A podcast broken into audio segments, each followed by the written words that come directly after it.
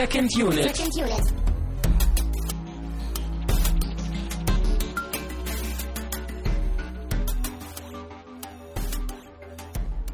Herzlich willkommen, liebe leidenschaftliche Filmfreunde, zu einer weiteren Ausgabe von Second Unit, eurem Lieblingsfilm-Podcast, hoffentlich. Ich bin Tamino Mut und ich begrüße bei mir Christian Steiner und ich freue mich über diese sehr, äh, ja, jetzt habe ich wieder jeden Elan rausgenommen. Ich wollte sagen, diese, diese stimmungsvolle Einleitung von dir, denn wir haben diese Woche einen Film, der dir sehr nah am Herzen liegt. Ja, richtig. Wir haben soeben The Boondock Saints zu Ende geschaut. Ein Film, den ich schon unglaublich lange in diese Sendung mitbringen wollte und jetzt endlich auch äh, auf legaler Basis äh, ja, es tun darf. Legal, illegal, scheißegal. Na, es war ja immer legal, aber die Indizierung erleichtert uns jetzt ein wenig über diesen Film zu reden. Aber da kommen wir Richtig. gleich zu. Äh, wir wollen natürlich wie immer irgendwie auch so diese typische Tagesordnung, die wir jede Sendung haben, ein wenig abhaken, ein wenig durchschreiten. Als erstes äh, erinnere ich an unsere Abstimmung für den Hörervorschlag für Episode 30. Da könnt ihr noch munter, wenn ihr das hört, noch munter abstimmen. Ja, zur Auswahl stehen 12 Monkeys, LA Confidential und, Unser erste Born. und der erste Born, genau. Ja, bisher ist das Stimmungsbild sehr eindeutig, aber vielleicht könnt ihr was dran ändern, vielleicht wollt ihr was dran ändern, vielleicht auch nicht. Äh, ihr könnt aber auf jeden Fall abstimmen. Äh, dann ein wenig, äh, würde ich sagen, äh, Ergänzung zur letzten Sendung. Mhm. Wir haben letzte Sendung Looper geguckt, der mir sehr am Herzen lag. Oh, bevor ich das vergesse, die Sendung kommt ja raus, wenn du Geburtstag hast. Herzlichen Glückwunsch, Tamino. Oh, danke, Christian. Ja, äh, das Geschenk kriegst du später von mir. Machen wir weiter. Äh, und zwar Looper. Ähm, wir haben ja diese, äh, äh, den Film schon in der Vorpremiere gesehen, haben uns vorher natürlich auch von Kritiken ferngehalten und äh, haben ein wenig, ja gut, ein bisschen was an, an Kritikermeinung so allgemein wussten wir schon, aber konkret haben wir uns nicht damit auseinandergesetzt. Und ähm, zuerst war ich ein bisschen überrascht, dass wir ja irgendwie gefühlt irgendwie auf weiter Flur alleine waren mit dem, was wir gesagt haben. Ja, zumindest mehr oder weniger so. Also die Kritik, die vorhanden war, war dann doch eher leise, würde ich mal sagen. Und auch äh, auf jeden Fall in der Minderheit. Ja, also wir hatten so, ein Pum- also wir spoilern jetzt nicht Looper, keine Sorge.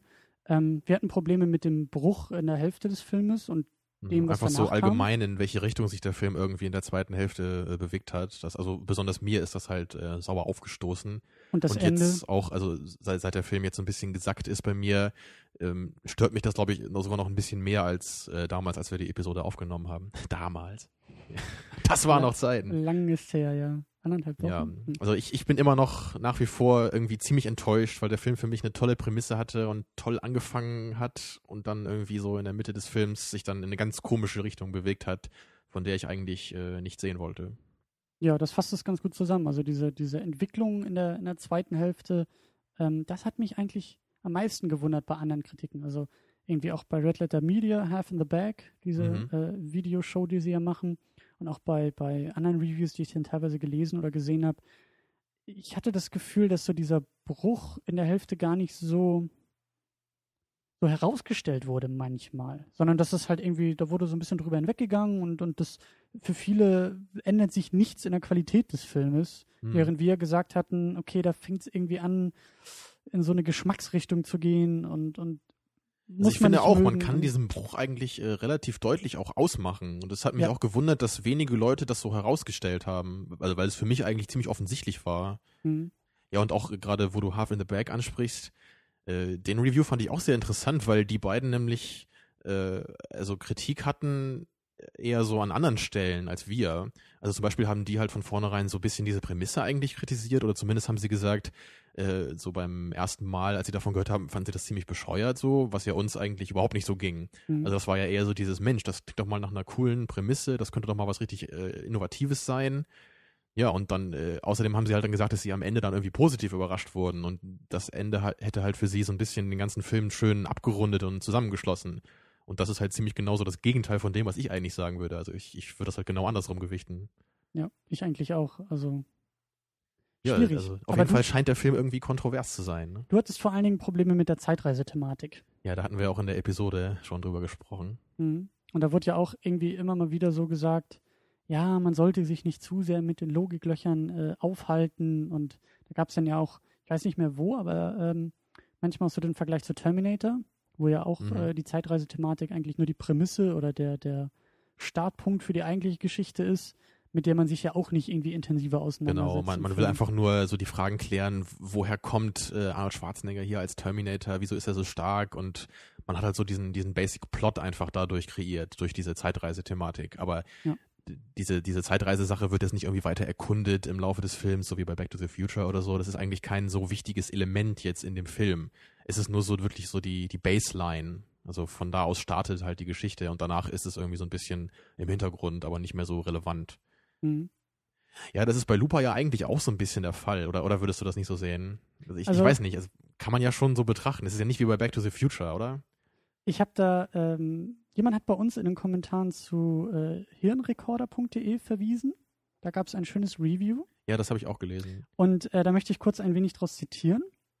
Das ist gegen, gegen Ende des Reviews, äh, nämlich zu dieser Zeitreiseproblematik. Da schreibt nämlich der Autor, Zeitreise ist Magie und nichts anderes. Einen anderen Anspruch sollte man an dessen Logik nicht haben, solange diese keine immensen Löcher hat. Diese Magie soll im besten Fall nur der Katalysator für eine gute Geschichte sein und dieses Ziel erreicht Looper ohne große Mühe. Und das ist eigentlich auch mein perfektes Fazit für den Film, also zumindest für diese Zeitreise-Problematik. Und Mhm. ähm, ich glaube, da zeigt sich auch wieder so ein bisschen die unterschiedlichen Typen, die wir so bei solchen Sachen sind, dass du, glaube ich, äh, in solchen Fällen nicht unbedingt gewillt bist, diese manchmal kleineren Logiklöcher gerade bei Zeitreiseproblematiken so auszublenden. Also ich glaube, du kannst dich schwieriger mit dieser, mit diesem Status einer Prämisse abfinden Ja. und sagst, aber da muss doch und das muss man erklären und da ist ein Problem Also ich, hier ist ein zu Loch. meiner Verteidigung, ich, ich versuche ja auch, äh, mich dahin zu bewegen, weil das würde mir ja auch helfen, wenn ich das dann so ein bisschen zur Seite schieben kann und mich dann eher so auf die wichtigeren Dinge des Films konzentrieren kann. Mhm. Aber ich kann halt nicht leugnen, dass es halt nie aufhört, mich zu stören. Ja. Und, und gerade, was du gerade vorgelesen hast, äh, so wenn sie keine größeren Löcher hat, da, da fängt es ja dann schon an. Ne? Ab wann ist es jetzt irgendwie ein größeres äh, Loch oder nicht?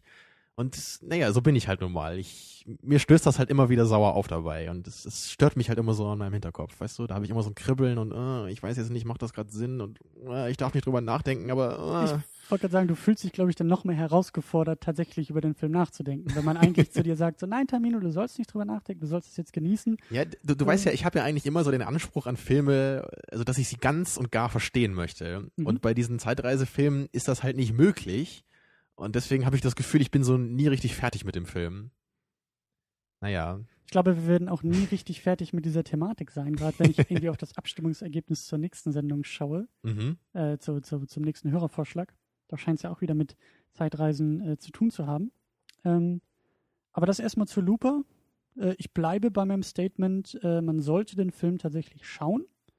Ähm, ich finde aber eher aufgrund dieses ähm, Status, den er hat, und erst zweitrangig aufgrund der Qualität des Filmes. ja, da würde ich dir recht geben. Einfach um so ein bisschen auch mö- die Möglichkeit zu haben, sich selber an dieser kontroversen Diskussion irgendwie beteiligen zu können und um auch vielleicht auch ein bisschen zu schauen, so in den nächsten Jahren hat Looper da vielleicht wirklich so ein bisschen Einfluss genommen auf die Filme, die dann kommen werden.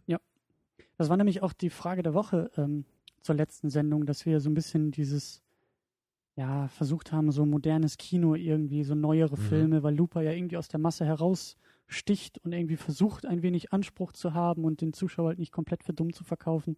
Dass wir dann ja eben auch gefragt haben, so ist es jetzt irgendwie, ist das der Status quo einfach, dass Filme mittlerweile, also Hollywood-Filme und gerade Blockbuster, einfach belanglos geworden sind und, und dass die, dass die Durchschnittsqualität irgendwie gesunken ist und, und ja, da sind wir halt so ein bisschen in Mhm. diesen Grumpy Old Man-Modus äh, auch gekommen in der Sendung. Aber wir haben eben gefragt und ähm, da hat Okinawa eine sehr schöne Theorie bei uns in den Kommentaren hinterlassen, dass äh, unsere eigene Wahrnehmung da ja natürlich auch mit reinspielt.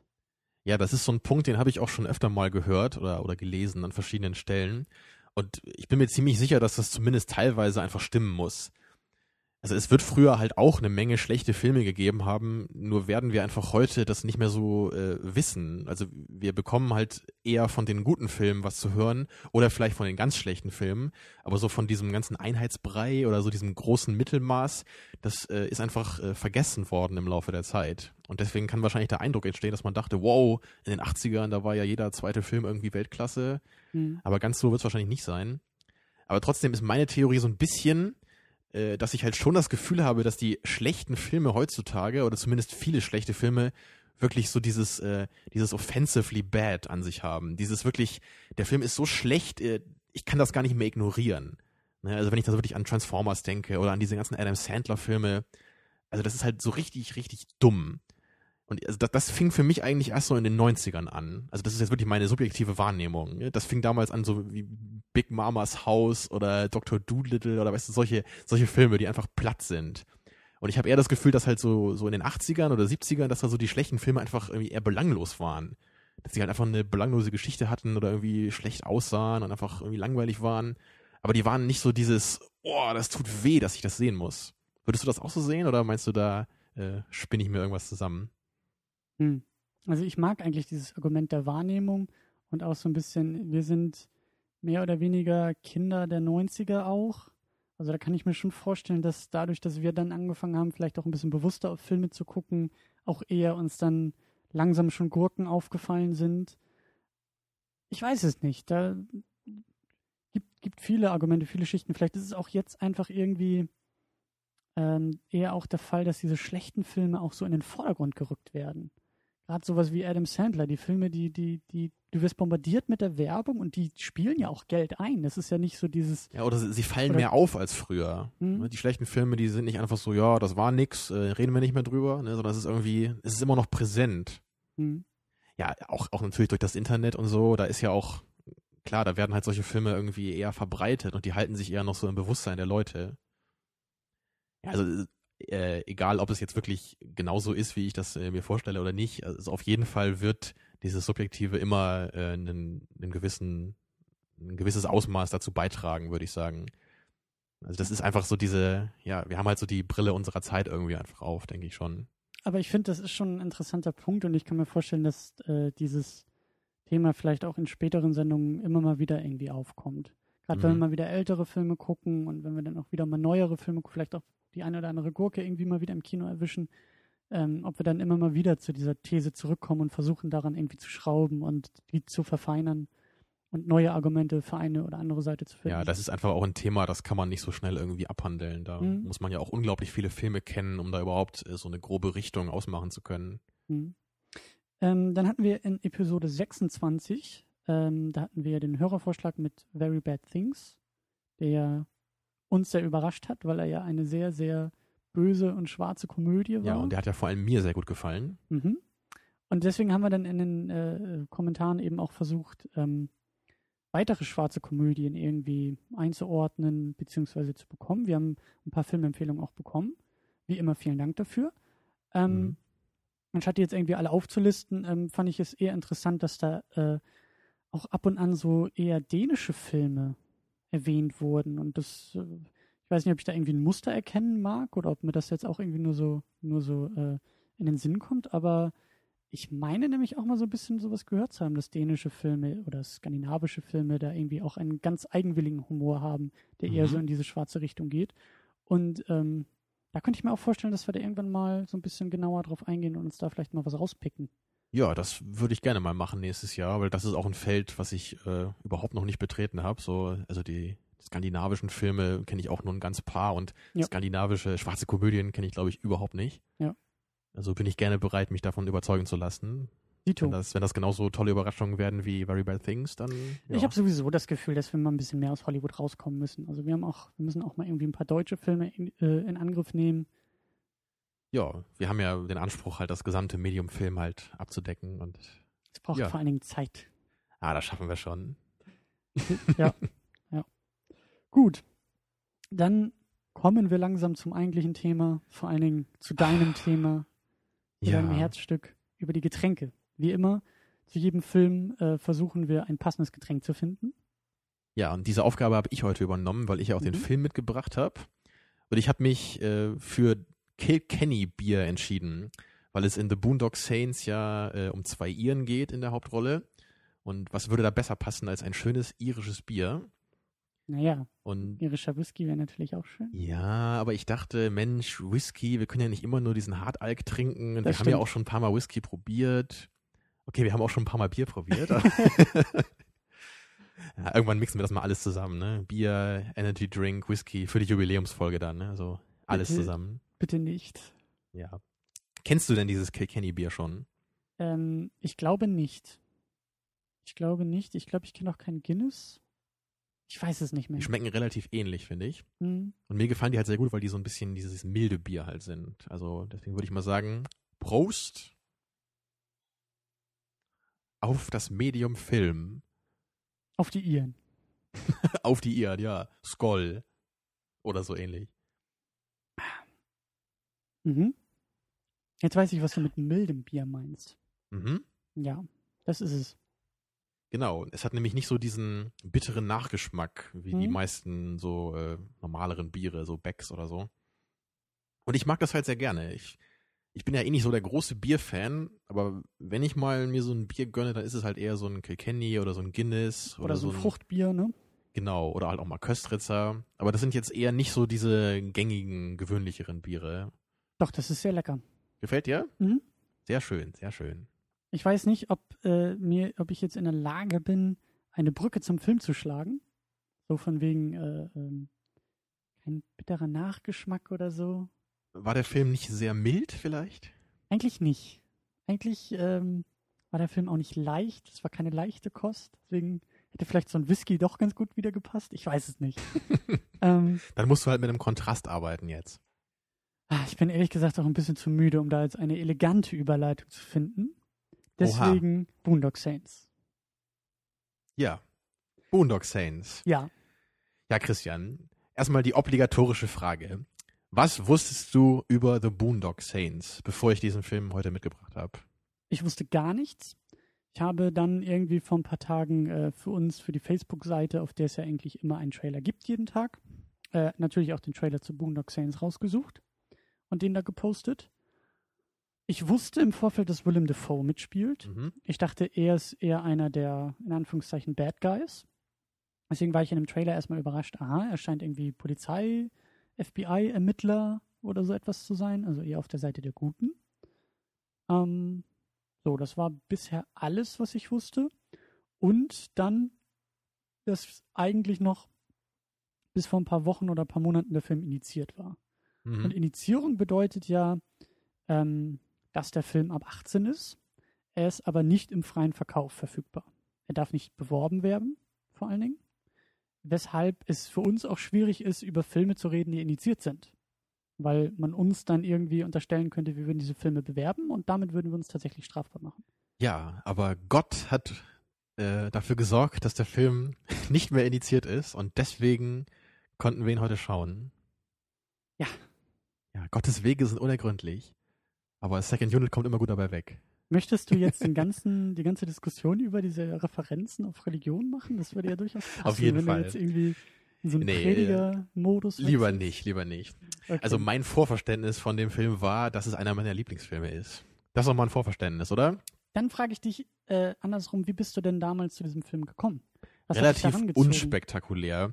Ich war einfach bei einem Kumpel zu Besuch und der hat mir einfach diesen Film gezeigt. Das muss irgendwann 2003 oder so gewesen sein, also schon ziemlich lange her. Hm? Und der meinte einfach, Mensch, hier, klasse Film, lass mal angucken und so. Und ich war auch gleich völlig beeindruckt von diesem Film damals. Mhm. Und ich habe den halt äh, in den letzten zehn Jahren oder so bestimmt auch noch fünf, sechs Mal gesehen. Hm. Und das ist halt wirklich einer meiner kleinen Lieblinge, kann man schon sagen. Ähm, und der Film ist ja auch ein bisschen was Besonderes irgendwie, weil er war halt nie so richtig im Kino. Hat halt eine ziemlich äh, interessante Produktionsgeschichte. Der Film ist von 99, ne? 99 gedreht. Boah, das habe ich jetzt gar nicht nochmal nachgeguckt. Ich meine, dass es in, in den Credits Irgendwann um den Dreh, stand. ja.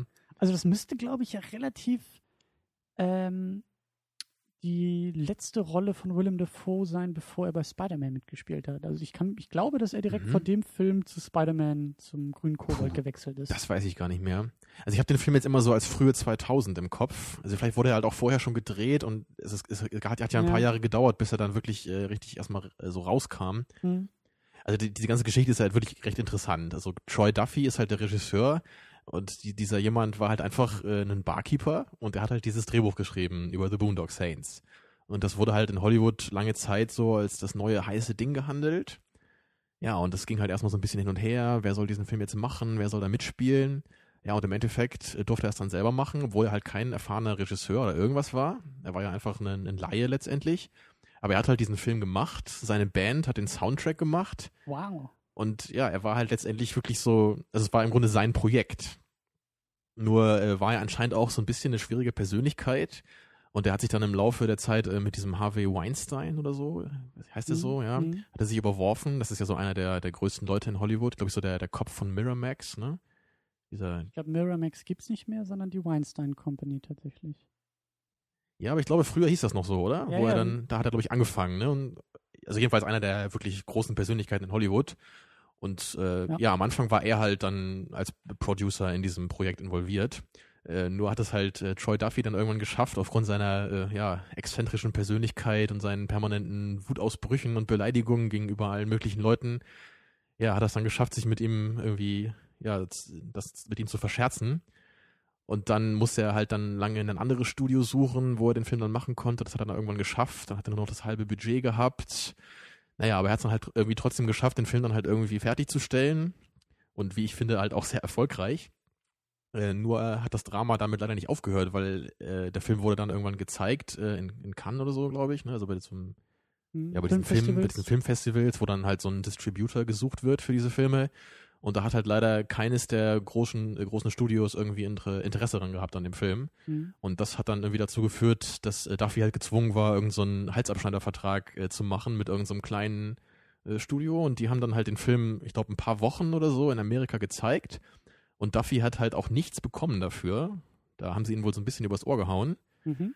Und das Allerschlimmste dabei war halt, dass der Film dann letztendlich, obwohl er halt nie so richtig im Kino gelaufen ist, so eine unglaubliche Bombe einfach wurde, als er auf DVD erschienen ist und also auf Video damals ja noch. Also Bombe im Sinne von Erfolg. Ja, also er hat einen großen Einschlag hinterlassen Mhm. und ich glaube, die Gerüchte sind, dass er irgendwie 50 Millionen Dollar oder so eingenommen hat, allein durch diese ja, DVD- und Videoverkäufe damals und dass halt wirklich Duffy keinen Cent davon gesehen hat, weil dieser, dieser Vertrag wohl irgendwie so geregelt war. Also so ein bisschen ähm, dieser, dieser Geheimtipp-Status von Filmen, die dann irgendwie erst so richtig auf DVD durchstarten und so wie du gesagt hast, so dieses Ja, bei einem Kumpel und guck mal diesen Film oder kriegst eine DVD. ja ich hatte da auch vorher natürlich nichts von gehört von diesem Film. Das war so eine völlige Überraschung einfach. Meinst ja, ein du denn, Kultfilm ist, halt. Ja, ne? das wollte ich gerade.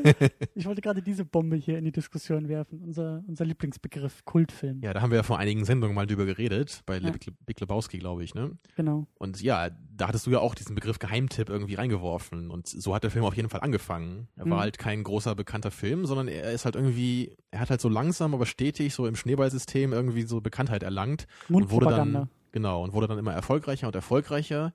Ja, und gilt heute halt als so ein ziemlicher Kultfilm, Mhm. der halt deswegen natürlich auch von vielen Leuten ziemlich zerrissen wird, wie das halt bei vielen Kultfilmen so der Fall ist. Aber, halt Aber dazu später mehr, ja. aber halt super interessant, so dieser, dieser Outsider-Status von diesem Troy Duffy. Ne? So als Ja. Barkeeper schreibt, schreibt sein Drehbuch irgendwie in seiner Freizeit, was, was durchaus mal vorkommt in Hollywood. Also was jetzt nicht Mhm. so ungewöhnlich ist, aber ihm dann halt auch irgendwie als Regisseur einzuspannen und auch das ganze Ding durchziehen zu lassen. Ja, und seine eigene Band macht die Musik noch, ne? Ja. Also er ist wirklich Und- so voll in diesem Projekt drin, als zentrale Person. Und vor allen Dingen, also er hat Willem Dafoe da.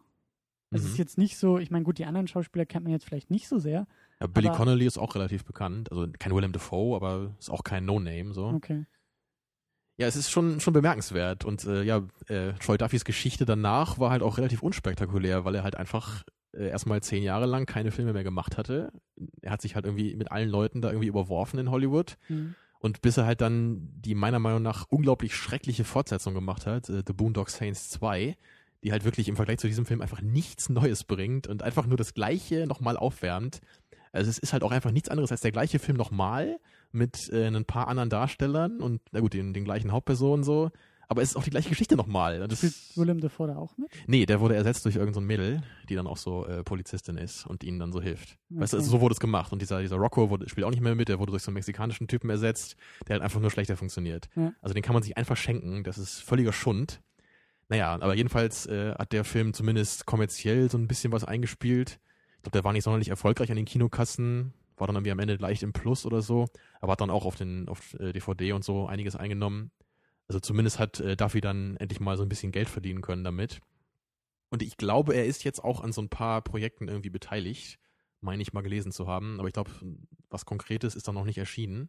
Mhm. Aber wer weiß, also es kann sein, dass man in den nächsten Jahren vielleicht dann doch wieder mal was von ihm hört. Mhm. Auf jeden Fall ist das interessant so, finde ich, wenn man das auch so weiß in, in Bezug auf diesen Film, dass das halt eine ganz, ganz andere Produktionsgeschichte ist, wie, äh, wie das halt sonst so bei Filmen der Fall ist. Und ich finde, dass man das auch in, an manchen Stellen durchaus sieht. Mhm. Die Art der Inszenierung, manche Schnitte, der Einsatz der Musik, aber da kommen wir ja auch noch überall äh, drauf zu sprechen. Ich finde, wir nähern uns äh, am besten dem Thema, wie immer eigentlich. Wir haben den Regisseur schon genannt, aber auch äh, die übrigen Darsteller, äh, besonders halt Willem Dafoe, der da einfach Ja. raussticht. Auf jeden Fall. Der ist auf jeden Fall die, die große Person und es ist einfach unglaublich, was er aus dieser Rolle macht. Also es ist für mich eine der besten Performances äh, überhaupt in der Geschichte des Films. Wow. Also ich äh, habe schon die Befürchtung, dass du mit den Superlativen so um dich wirfst heute in der Diskussion. Ähm, also ich habe ihn ja jetzt zum ersten Mal gesehen und musste ihn, glaube ich, ähnlich wie damals Apocalypse Now. äh, Nicht unbedingt der naheliegendste Vergleich jetzt so, aber naja, also, du meinst, beide- der muss erstmal sacken. Irgendwie. Genau, das, ist, das sind beides keine Filme, die du halt guckst und dann machst du den Fernseher aus und dann, weiß ich nicht, legst du dich ins Bett und schläfst sofort, sondern ich, da sind schon eine Menge Themen und Punkte auch inhaltlich, äh, die der Film so aufwirft. Mhm. ähm, Fragen und Inhalte ähm, und eben auch das Schauspiel. Ähm, es ist auf jeden Fall gut von Willem Dafoe. Da bist du nicht überwältigt worden von, also ich finde es wirklich großartig, was er macht. Also Willem Dafoe ist ja auf jeden Fall ein klasse Schauspieler, darüber brauchen wir Mhm. uns wohl nicht unterhalten. Ja, es ist eigentlich auch wieder so ein bisschen dieses, äh, dieses Ding, ähm, was ich auch mal zu dir gesagt habe, ähm, so bei Oscar-Verleihung geht es meistens darum, um das Most Acting. Oder, oder generell ist irgendwie am leichtesten zu erkennen, wenn jemand halt irgendwie sehr krass spielt. Und diese leisen Momente oder diese kleinen Rollen oder diese Nuancen sind natürlich schwieriger einzufangen. Ja, das stimmt schon, ja. also das ist es vielleicht einfach, dass die Rolle jetzt nicht, ähm, nicht, nicht, nicht, so, nicht so übertrieben oder nicht so, ähm, nicht so krass ist, die er spielt und auch die Art und Weise, sondern halt relativ subtil. Naja, also subtil würde ich es jetzt nicht unbedingt nennen. Also er hat ja schon so ziemliche Ausbrüche von Zeit zu Zeit. Ja, Also, okay, aber es so, ist nicht, ist- er es ist nicht Johnny Depp hinter einer riesen Maske und total übertrieben oder oder nee, das nicht. Aber es ist ja trotzdem ein Charakter, der so ein bisschen merkwürdig ist. Oder der ja nicht unbedingt überzeichnet vielleicht, aber das ist schon, es schon eine so die- merkwürdige Person, Es oder? sind, so, es sind so die Kleinigkeiten. Also er ist ja der Ermittler und wenn er da irgendwie am Tatort ist und irgendwie die Blutspuren ähm, oder die, die Wunden der, der, der Opfer sich anschaut, äh, Mhm. ohne Handschuhe und sich danach in der Diskussion halt ohne Schnitt selbst durch die Haare streicht. Das zeigt ja eigentlich, also das meine ich mit subtil. Das ist so eine Kleinigkeit, die halt eigentlich viel über die Figur aussagt oder Mhm. über seine Art zu arbeiten und über sein Selbstverständnis. Aber das springt dir nicht ins Gesicht. Da ist jetzt nicht die Kamera direkt in dieser Szene und in dieser Handbewegung drauf und sagt dir, ey, guck mal. Sondern das passiert halt einfach. Und ich habe eben so den Ja. Eindruck, dass viele, klar, er hat seine großen Ausbrüche und auch so seine Momente und seine Szenen, aber da steckt halt auch ein bisschen mehr drin, so. Ich. Ja, aber hast du damit jetzt nicht äh, mir sehr viel Recht gegeben irgendwie, dass das eine großartige Performance war? Ja, also äh, gut und großartig. Ich traue mich aber nicht zu sagen, das ist jetzt die beste in der Filmgeschichte und äh, Das musst du ja nicht, viel. aber es stimmt halt. Eine der besten. So. mhm. Ja, an anderen Darstellern haben wir halt, wie gesagt, äh, Billy, äh, Billy Collin, Connolly, den ich jetzt auch nicht aus vielen anderen Filmen kenne, aber der, glaube ich, zumindest so ein Begriff ist oder kein völlig unbeschriebenes Blatt. Ähm, anders als die beiden Hauptdarsteller, also Norman Reedus und äh, Sean Patrick Flannery, die ich auch äh, aus fast keinen anderen Filmen kenne. das sind So. jetzt die beiden Brüder, ne? Ja, Die genau. du da aufgezählt hast. Also ich, ich weiß auch gar nicht, ob die vorher überhaupt schon große Filme gespielt haben oder so. Ich, ich weiß, dass ich einen von den beiden mal in, in Blade 2 wieder gesehen habe, in Mhm. so einer relativ belanglosen Nebenrolle. Aber ansonsten habe ich, glaube ich, nie einen von denen in irgendwelchen anderen Filmen gesehen. Also ich kenne die halt nur aus dem hier. Mhm. Ich fand die aber sehr schön und ich finde, es- die haben eine schöne Dynamik zwischeneinander. Die machen für mich gutes Schauspiel und äh, ich finde, das sind einfach so, ja, die, die mag man einfach, die beiden Typen. Also geht mir zumindest so. Ich finde die einfach sympathisch. Ich freue mich immer, wenn die dabei sind und, Ja. und dann vor allem auch, auch hier mit äh, David Della Rocco, der letzte, also Rocco. Wenn, wenn die drei dann zusammen sind, da ist ja immer äh, Spaß angesagt irgendwie. Also dieser, dieser Rocco ist ja auch so ein bisschen der Comic Relief, Ja, der so ein bisschen äh, die Stimmung hebt und Ja, der- absurde Momente erzeugt. Funny Man, ne? Genau, das war ja auch wirklich. Ähm, wie immer werden wir sehr stark spoilern. Ja, das lässt sich, glaube ich, nicht vermeiden und bei so einem alten Film möge man uns das verzeihen. Ich wollte es nur nochmal gesagt haben, nicht, dass wir nachher irgendwelche äh, Beschwerden bekommen. Ähm, genau, das sind eigentlich so die wichtigsten Figuren. Mhm. Und äh, gerade so diese, diese, die beiden Brüder und Rocco bilden ja irgendwie so den Gegenpol zu Willem Dafoe. Äh, auf der Seite des Gesetzlosen und Willem Dafoe eben der Ermittler, der versucht, die drei irgendwie dingfest zu machen und denen auf die, auf die Schliche zu kommen. Mhm. Ähm, wie findest du denn generell so die, die Figuren und die Charaktere, ab, abgesehen vielleicht von Willem Dafoe, bei dem man durchaus, vielleicht ist er eigentlich auch die eigentliche Hauptfigur, ne? Weil er so die meiste Tja. Entwicklung überhaupt. Darüber könnte man sich streiten, wer hier eigentlich die Hauptperson ist. Ne? Also, Mhm. also formal gesehen würde ich schon sagen, dass die beiden Brüder irgendwie die Hauptperson sind, weil es ja auch mit ihnen fängt ja die Geschichte auch an und sie hört ja eigentlich auch mit ihnen auf, so, so ähm, zumindest in erster Instanz.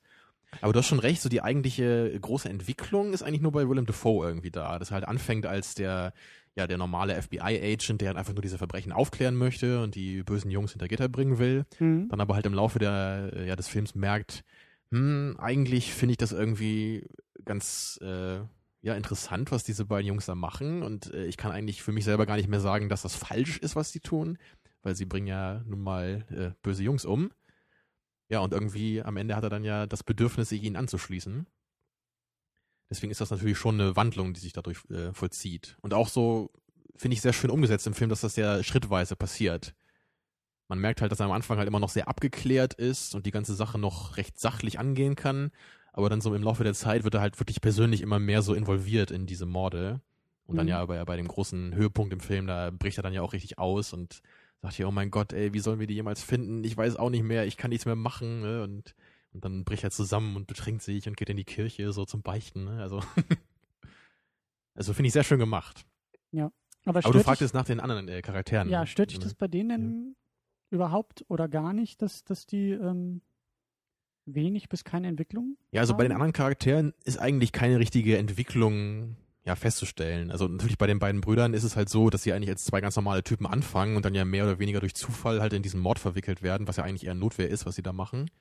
Und Mhm. dann bekommen sie ja so ein bisschen dieses göttliche Symbol in der Zelle und dann äh, entschließen sich, sie sich ja den blutigen Pfad Gottes einzuschlagen. Das ist dann so die einzige Entwicklung, die sie eigentlich äh, durchleben.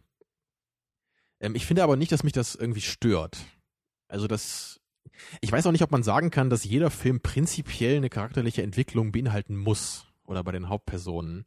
Also ich würde schon sagen, wenn Willem Dafoe nicht da wäre oder seine Figur nicht da wäre, dann Okay. finde ich, kann man es kritisieren. Weil dann, also er ist tatsächlich, ähm, er hat Konflikte oder einen großen Konflikt mit Ethik, Moral und sich selbst, äh, den er bezwingen muss. Wenn der nicht da wäre, hm, Ja, da, da gebe ich dir schon irgendwie recht. also irgendwas muss es geben. ja, Sonst haben also wir einfach ich- nur bunte Bilder auf dem Schirm. Naja, also komm, ich meine, denk an Die Hard oder so, da gibt's auch keine Charakterentwicklung. Aber es ist, Natürlich gibt es eine Charakterentwicklung, gerade im ersten Teil. Es geht um seine Frau, deren Ehe kaputt ist. Und er na komm, findet, also, nee, ernsthaft. Also natürlich ist das jetzt nicht Shakespeare oder so, was da passiert, aber da ist Motivation, da gibt es immer wieder Momente, wo sie dann auch anfängt, wieder seinen Namen anzunehmen und so weiter und so fort. Also das würde Also, ich jetzt nicht als Negativbeispiel. naja, naja. Dann würde ich vielleicht eher versuchen, wieder äh, auf Transformers zu verweisen und zu sagen, gut, da haben wir eine ich Menge wollte ja gerade auf einen guten Film verweisen, der ohne sowas auskommt. Also zumindest können wir uns ja wohl darauf einigen, dass äh, das zentrale Element bei Die Hard nicht unbedingt die Charakterentwicklung ist. Das ist vielleicht so, ein, so eine Art Gimmick oder so, was halt so ein bisschen der Handlung was beisteuert. Aber letztendlich äh, bei Die Hard geht's halt um krasse Action und um krasse Schießereien und deswegen guckt man sich den Film an, würde ich mal sagen. Und nicht um Bruce Willis Charakterentwicklung zu sehen. Nein, aber die ganze krasse Action ist einfach motiviert. Und ohne eine Motivation, Naja, da gebe ich dir nicht so ganz recht, aber ich, ich möchte jetzt nicht zu sehr auf Die Hard eingehen. Also ich wollte damit eigentlich nur sagen, dass halt äh, The Boondock Saints in erster Linie halt so ein Action-Crime-Thriller ist. Und deswegen Ja. würde ich halt nicht allzu viel Charakterentwicklung da irgendwie erwarten. Ähm, vielleicht, vielleicht hast du recht, vielleicht muss man sagen, äh, in gewissem Maße muss das irgendwie immer vorhanden sein. Kann man sich bestimmt drüber streiten. Aber zumindest äh, würde ich halt sagen, dass es hier einfach in ausreichendem äh, Maße vorhanden war. Auch wenn es halt fast ausschließlich durch Willem Dafoe kommt. ich will das jetzt überhaupt nicht irgendwie runterspielen oder so. Oder jetzt Ich sehe mich hier gleich in der Kritik. Defensive, Ja, aber- ja. Ähm, also ich, ich, ich finde das voll in Ordnung, dass das, wie gesagt, auch das, das, was mit Willem Dafoe passiert. Ähm, und wer er nachher ist, das ist, da ist eine Menge Potenzial. Also da ist jetzt das ist ja auch nicht unwichtig für den Film, das stimmt ja schon. Eben, eben. Aber trotzdem sehe ich es halt nicht so richtig als den zentralen Kern des Films oder, also, wenn ich halt diesen Film gucken will, dann will ich ihn halt nicht sehen äh, aus diesen Drama-Aspekten. Also zumindest nicht in erster Linie, sondern es ist, es ist für mich eher so diese audiovisuelle Qualität. Also mhm. Also diese Musik, diese Bilder, das ist halt das, was der Film für mich so in erster Linie einfach hat. Und was ihn so besonders macht. Okay. Ja, du hast schon die Musik erwähnt ja, da, das ist ja wirklich einfach nur großartig, was hier mit der Musik gemacht wurde. Wir, wir hören hier halt verschiedene Musikstile auch. Also natürlich viel von Duffys Band, die ja eher so ein, so ein Hardrock-Kram machen oder wie man das so nennen kann. Und aber zwischendurch haben wir halt auch die klassische Musik, die Willem Dafoe ja sehr gerne hört im Film. Ja, ich fand besonders den, den Einsatz der Musik, ähm, die Momente, in denen auf einmal Musik gespielt wurde und auch wie sie gespielt wurde, fand ich halt sehr schön. Also ich glaube, wir hatten zumindest oft, ähm, sobald die Musik kam, keinerlei Hintergrundgeräusche mehr.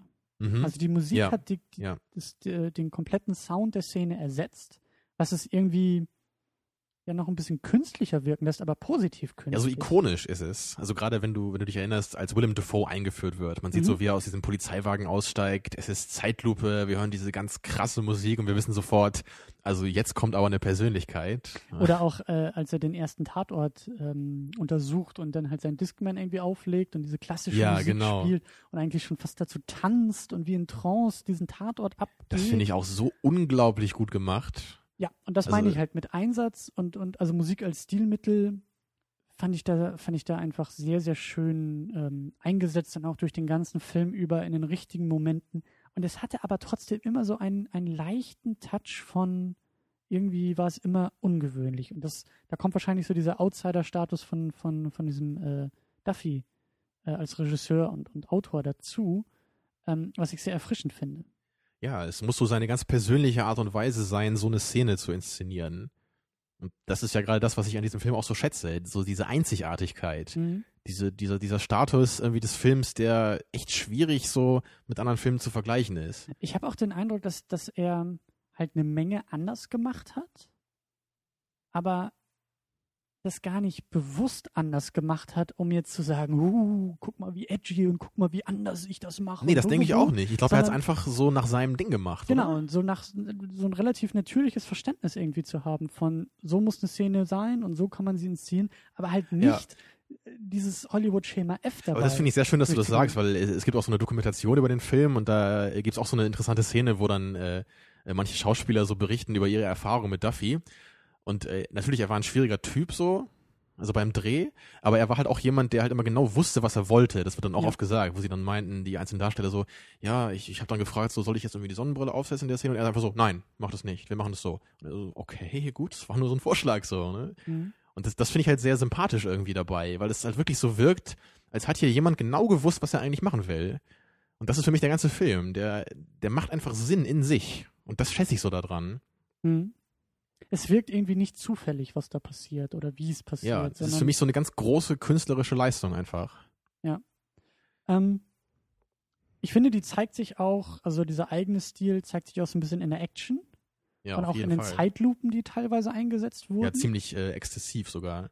Ja, gerade in der ersten Konfrontation da in der Bar mit den Russen fand ich das eigentlich sehr, sehr schön, wie fast jeder Faustschlag irgendwie in Zeitlupe aus einem aus einem relativ ungewöhnlichen Winkel eingefangen wurde, also mhm. als, als einer der Brüder, der irgendwie mit den Flaschen austeilt. Ähm, ja, und das, das sehen wir ja im Film dann immer wieder, ne? Diese, diese Musik, diese ja. Zeitlupe zusammen in dieser äh, blutigen Action-Szene. Und eigentlich auch fast jeder, der irgendwie erschossen wird im Film, wird das, glaube ich, auch in Zeitlupe. Mhm. Und man sieht immer wirklich, wie das Blut so aus ihm rausspritzt und wie er langsam zu Boden fällt. Aber da muss ich sagen, weil ich ja wusste, dass der Film indiziert war, hat mich ein bisschen gewundert, dass er halt nicht übertreibt. Also das ist auch nicht der Grund für die Indizierung, würde ich mal sagen. Ne? Also der, der Grund für diese Indizierung ist halt eher dieser, dieser Selbstjustizaspekt, mhm. ja, über den wir dann später noch ein bisschen mehr reden. Aber dieses Audiovisuelle ist halt für mich so die, die, die größte Leistung eigentlich des Films. Also okay, Zeitlupen, das kennt man auch aus anderen Filmen, das kennt man auch aus Matrix und so. Aber gerade in Verbindung mit der Musik finde ich das halt unglaublich gut gelöst. Und ich kenne halt keine keine anderen Action-Szenen jetzt in so, in so Nicht-Science-Fiction-Filmen irgendwie, die jetzt so daran kommen würden. Mhm. die halt so toll äh, inszeniert sind, ohne dadurch jetzt irgendwie gleich übernatürlich zu sein, wie halt bei Matrix. Mhm. Weil eigentlich das, was passiert, ist ja äh, ganz normal letztendlich. Es ist eine ganz normale Schießerei, aber durch die Inszenierung wird da halt viel mehr rausgeholt. Mhm. Und deswegen ist es halt nicht einfach nur plattes Geballer, sondern jede einzelne Szene hat ja wirklich dann immer wieder was Neues zu bieten. Und das hängt ja auch nicht nur mit der, mit der Art und Weise zusammen, wie es gefilmt ist, sondern auch mit diesem, äh, wie ich finde, unglaublich großartigen Aspekt, dass wir halt immer zuerst so die Aufklärung der, Ja. der Morde sehen und danach erst die Szene, wie die Morde dann auch passiert sind. Ja. Also das ist wirklich ein Element, was ich mir äh, unglaublich wünschen würde bei anderen Filmen. Also ich habe das zumindest noch nie gesehen, dass das irgendwie so eingesetzt wurde. Das funktioniert natürlich auch nicht äh, in Bezug auf, auf jede Geschichte, weil das natürlich so ein bisschen auch die Spannung rausnimmt, weil man weiß ja immer schon, ne, wie es ausgeht dann. Aber das, das Tolle ist ja einfach, dass wir halt, wir fangen ja dann an mit der Polizei, also mit Willem Dafoe und, und ihren Gedanken so zu diesen Morden. Und, und dann sind wir quasi äh, daran beteiligt, wie dieser Mord aufgeschlüsselt wird. Das Ja. heißt, die Spannung ist dann eher so in, in, in diesem Punkt und nicht, äh, wie wird diese Szene jetzt ausgehen, ne, sondern wie ist diese Szene hier gewesen, wie hat es sich zugetragen. Mhm. Ja, also äh, hat dir das auch so gut gefallen? Also ich Ja, finde es halt natürlich. großartig, Also das, wirklich. ähm, es nimmt halt, oder es, es setzt, wie du sagst, eine andere Spannung in diese Szenen. Halt nicht zu sagen, oh, kommen sie jetzt da raus oder kommen sie nicht raus, sondern was ist da tatsächlich passiert. Es geht eher auch so ein bisschen in die Richtung von nonlinearem Storytelling, was ich eigentlich immer sehr Mhm. schön finde. Ähm, ohne dass es jetzt irgendwie als großes Gimmick oder so rüberkommt.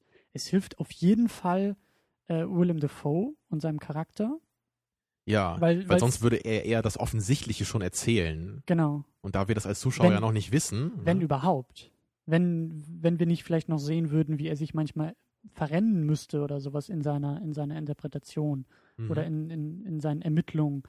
Und ähm, ja, das, das zwingt auch einfach mehr dann ihm halt zu folgen in seinen Gedankengängen und selber diese Gedankengänge natürlich auch, auch anzustellen. Also das äh, haben wir dann ja auch ähm, äh, so ein bisschen ja, Mitte, letztes Drittel oder so vielleicht, ähm, als wir da irgendwie in diesem Porno-Club oder sowas sind Mhm. und die halt dann ja eben die, die, die Hüllen, die, die Patronenanalyse, die Kugelanalyse ja machen und eben sehen, aha, äh, die eine Kabine wurde von Waffe A, die andere Kabine von Waffe B und wie man dann, also ich habe halt selber auch überlegt, okay, haben jetzt die beiden jeweils Rücken an Rücken irgendwie auf diese Kabinen geschossen oder war das einer, der halt mit zwei Pistolen Mhm. und warum sind die denn nachher irgendwie nochmal über Kreuz und also mich hat es schon animiert, halt dabei mitzudenken, anstatt einfach nur diese Szene anzusehen, wie sie passiert und dann nochmal die Interpretation von dem, was wir schon gesehen Ja. haben. Für mich ist das halt auch so ein weiterer äh, Grund wieder, dass diese Action halt nicht so zu so was Plattem verkommt. Also einmal halt durch die Ja. Inszenierung, aber halt auch jetzt durch diesen Aspekt. Ähm, es, es ist halt auch, auch was äh, Interessantes dabei, einfach sich zu überlegen, was ist denn jetzt eigentlich genau passiert? Wir sehen halt das, was am Ende dabei rausgekommen ist, Ja. aber wir wissen noch nicht genau, wie es passiert ist. Und das, das macht das Ganze halt noch einen Tick spannender wieder. Und richtig großartig ist es eigentlich beim, beim letzten Tatort oder beim, beim vorletzten Tatort, wo Willem Dafoe halt richtig, richtig mitfiebert in den Schilderungen, die er sein, sein Ja, das ist Partner ja da, wirklich, wie ich schon letzte Woche angekündigt habe, meine Lieblingsszene in der gesamten Filmgeschichte. Ja, das sage ich heute öfter, aber äh, da muss ich halt ehrlich sein. Ich habe es mir nochmal überlegt, äh, jetzt in der, kommen, äh, in, der, in der vergangenen Woche, und ich lege mich fest, es ist meine Lieblingsszene.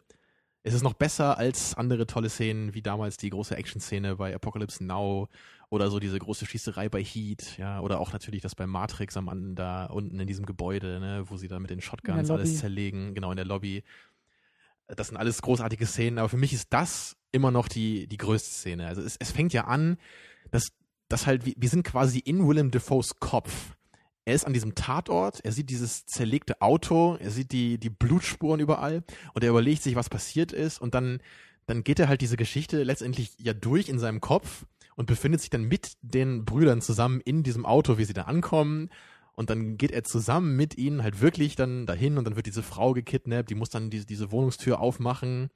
Und dann ist er mitten, dann ist er drinnen in dieser Wohnung, wo diese Schießerei stattgefunden hat und er kniet mit auf dem Boden und, und, und schießt mit seinen Händen imaginär dazu. Und dazu dann auch diese großartige Musik. Und, und dann kommt natürlich der absolute Höhepunkt, wenn, wenn er halt dann mit den Brüdern rausgeht auf die Straße. Ja, und Billy Connolly äh, als der Duke sie dort erwartet. ja, und dann, there was a firefight. Tja, und dann kommt die klassische Musik und er, er dirigiert dieses Gemetzel. Und also als ich das zum ersten Mal gesehen habe, da war ich in Tränen nahe und ich wollte eigentlich auch auf die Knie sinken. Mein persönlicher Kniefall vor Willem Dafoe. Aber was, was ist es denn, was dich da so, was, was den Reiz für dich so ausmacht? Oh, allein diese Frage, Christian. Ich meine, guck es dir doch an. Ja, aber das muss, das musst du jetzt nochmal noch mal irgendwie ein bisschen in eigene Worte fassen, weil, na klar, es ist halt echt sehr schön inszeniert, sehr stilvoll inszeniert, aber ist es die Motivation dieser Szene? Ist es jetzt irgendwie dieses äh, äh, Spiegelbild von den Söhnen und dem Vater, was man ja später erfährt? Oder ist es einfach nur die blutige Darstellung? Oder was ist es, was dich da so reizt? Es ist im Grunde so diese Dualität halt. Das, also ich finde diese Szene halt in zweierlei Hinsicht so brillant. Einmal natürlich offensichtlich, wie ich finde, ist sie halt einfach unglaublich großartig inszeniert. Das, was mhm. Willem Dafoe da macht, äh, ist halt einfach unvergleichlich wie er das rüberbringt, diese, diese wahnsinnige Faszination, die er dabei ausstrahlt von, von diesem Verbrechen. Das ist halt so die eine Komponente, ja, dieses optische einfach nur. Und dann ist es halt nicht nur wie bei Matrix halt zum Beispiel, was ja auch sehr gut ist da, aber nicht nur optisch beeindruckend, sondern es ist halt auch das, was ich, das, was dahinter ist, dieses, das ist halt sehr intelligent irgendwie, weil er, er macht ja letztendlich das, was er die ganze Zeit schon immer tut in diesem Film. Das sehen wir gleich am Anfang. Er, er legt sich so seinen Discman da auf mit der klassischen Musik, damit er halt richtig so, er, er will halt die Außenwelt ausblenden und er will so mitten rein in dieses Verbrechen. Er will sich so in diese Täter hineinversetzen können, weißt du? Mhm. Und das macht er da ja letztendlich jetzt auch nur. Deswegen hören wir auch diese klassische Musik. Nur äh, ist es an diesem Punkt halt so so unglaublich faszinierend schon geworden für ihn. Weißt du, und, und, und das zeigt halt sein, sein, sein Ausbruch damit so deutlich. Er geht halt einfach nicht nur noch dieses Verbrechen durch, so strukturiert, ja, ob, objektiv, wie er es am Anfang gemacht hat, sondern er geht völlig darin auf. Und das ist ja letztendlich dann auch der Grund, warum er dann sich entschließt, äh, mit den beiden Brüdern zusammenzuarbeiten. Also für mich ist halt dieser, dieser, das ist halt dieser Punkt in der Geschichte, äh, der halt diesen Wandel von Willem Dafoe so unglaublich toll illustriert. Weißt du, und, und, und das ist halt für mich so diese große Klasse dieser Szene. Aber dann musst du ja wieder dazu sagen, äh, als du ja vorhin Stirb langsam erwähnt hast und meintest, ja, das ist ein Film, der ohne Drama und Motivation auskommt, ist es ja genau das irgendwie, was dich in dieser Szene halt so was die Szene für dich ja ausmacht, halt die Motivation dieser Szene, die Motivation für die Handlung von Willem Dafoe ja, und das, was dramaturgisch sagte, mit ihm passiert. Nicht nur, ne? Es, ja, ja, ich habe gesagt, das ist halt, das, das, das ist ja auch nur diese eine Szene. Bei den anderen Szenen ist das ja nicht so der Fall, finde ich. Da geht es ja eher so um diese optische Komponente. Eben, und sonst wären wir wieder bei Matrix bei der Lobby-Szene, die einfach stilvoll inszeniert ist, aber dramaturgisch relativ wenig voranbringt. Ja, aber da verstehe ich jetzt ein Problem nicht so ganz. Also ich, ich würde halt sagen, bei den, bei es den. gibt kein Problem. Es ist, ich wollte einfach nur darauf hinweisen, dass es dir ja zumindest nicht unwichtig ist, äh, wie diese stilvoll inszenierten Szenen auch inhaltlich durch die Charaktere motiviert sind. Dass dieser ja, da hast du schon recht. der Charakterentwicklung von Willem Dafoe in dieser Szene eigentlich, eigentlich Teil dieser, dieser, ähm, dieser Morde und dieser gesetzlosen Selbstjustiz werden zu wollen in dieser Szene eben auch, auch dargestellt wird. Ja, das Sonst ist einer dieser ja beiden Aspekte, so genau. Aber das ist halt der Punkt an der Stelle, der das für mich halt über das äh, Gute einfach zum Großartigen machen äh, mhm. lässt. Mhm. Und das haben halt die anderen Szenen in dem Film nicht. Die sind für mich einfach nur optisch brillant. Und deswegen mag ich die auch sehr gerne. Aber bei, bei Die Hard sehe ich jetzt sowas nicht. Also wie, Nein, wie solche Action-Szenen da jetzt äh, Gibt es jetzt auch nicht so sehr oder zumindest nicht so nicht so komprimiert. Also was ich halt eigentlich damit nur sagen wollte, das hast du wahrscheinlich nicht ganz richtig verstanden, wie ich das meinte. Das ist einfach nicht der, der Hauptgrund, warum ich diesen Film angucke. Oder das ist nicht der Hauptaspekt, den ich an diesem Film schätze. Das war jetzt nur in dieser einen Szene, die die halt für mich dann letztendlich sogar über den Film hinaus so brillant macht. Mhm. Weißt du? Aber letztendlich ist der ganze Film ja jetzt nicht äh, so unglaublich tiefgründig oder so. Das, das ist halt eher halt einfach diese, diese Audio, Audiovisualität, äh, die mich da so anspricht. Findest du? Jetzt ja. bei Boondock Saints. Ja. Du bist tatsächlich eher dem Film zugeneigt oder für dich hat er diesen Status aufgrund der Bilder und der Inszenierung. Zumindest in erster Linie. Okay, weil dann würde ich, glaube ich, die Gegenposition einnehmen und sagen, dass das, was jetzt bei dem Film, glaube ich, am meisten hängen bleibt oder am längsten bei mir hängen bleibt, ist eher der Inhalt und vor allen Dingen der Umgang mit dieser Selbstjustiz. So dieses, dieses Thema des Films. Ja, das ist ja letztendlich auch das zentrale äh, Motiv Mhm. äh, das im ganzen Film halt irgendwie sich entwickelt. Mhm. Eben. Und da fand ich es sehr bemerkenswert. Und es spielt wahrscheinlich auch wieder in diese Hollywood-Outsider-Richtung vielleicht. Und erklärt auch, warum das Skript so schwer zu verkaufen oder der Film so schwer zu verkaufen war. Weil er halt keine, wie soll ich sagen, keine ja, Moralpredigt hält. Und sagt, ja, oder nicht den, ähm, den erhobenen Zeigefinger. Also, Mhm, mhm. ne? Sondern im Endeffekt halt äh, die, die, die Boondock Saints halt zu mehr oder weniger auch Helden erkoren werden. Ja. Und das ist ja etwas sehr, sehr Ungewöhnliches, weil normalerweise haben wir auch bei Filmen, wo irgendwie durchaus auch mal mit Graustufen gearbeitet wird, am Ende muss dann ja irgendwie doch das Gute siegen. Oder zumindest halt irgendwie, irgendwie überlegen dargestellt werden. Egal wie, aber irgendwie gibt es ja dann doch meistens in Filmen so eine relativ klare Positionierung zu solchen Mhm. moralischen Fragen. Ja. Wie eben Selbstjustiz und Mord und ja. Und das macht Boondock Saints nicht. Es gibt Ja. kein, kein Happy End so gesehen oder kein, kein, ähm, kein erwartetes Hollywood-Ende, wo das Gute gegen das ja Böse also keine. Katharsis des Zuschauers, ne? So in dem, Ja, in dem Punkt. ja. Also der Film hat natürlich seine Position und die, die Position ist ja letztendlich auch die, äh, warum ich mal sagen würde, dass der Film indiziert wurde, weil er halt schon die Selbstjustiz irgendwie verherrlicht. Halt einerseits, weil natürlich diese ganzen, äh, diese ganzen Morde, die die beiden Brüder halt begehen, ja auch so heroisch dargestellt werden und, und sie ja deswegen auch so idealisiert werden und idolisiert werden. Ja. Und äh, letztendlich wird das Ganze ja nur so ein bisschen relativiert, so im Abspann, fand ich. Ne? Da hat man ja so, so diese, diese Interviews, so diese gefakten Interviews mit so Leuten gezeigt, was die denn so jetzt davon halten würden, was diese Saints da machen. Hm. Manche sagen so, ja, cool, ich will am liebsten da auch mitmachen. Andere sagen, was, das kann man doch nicht machen, die sind ja auch nicht besser als die Kriminellen.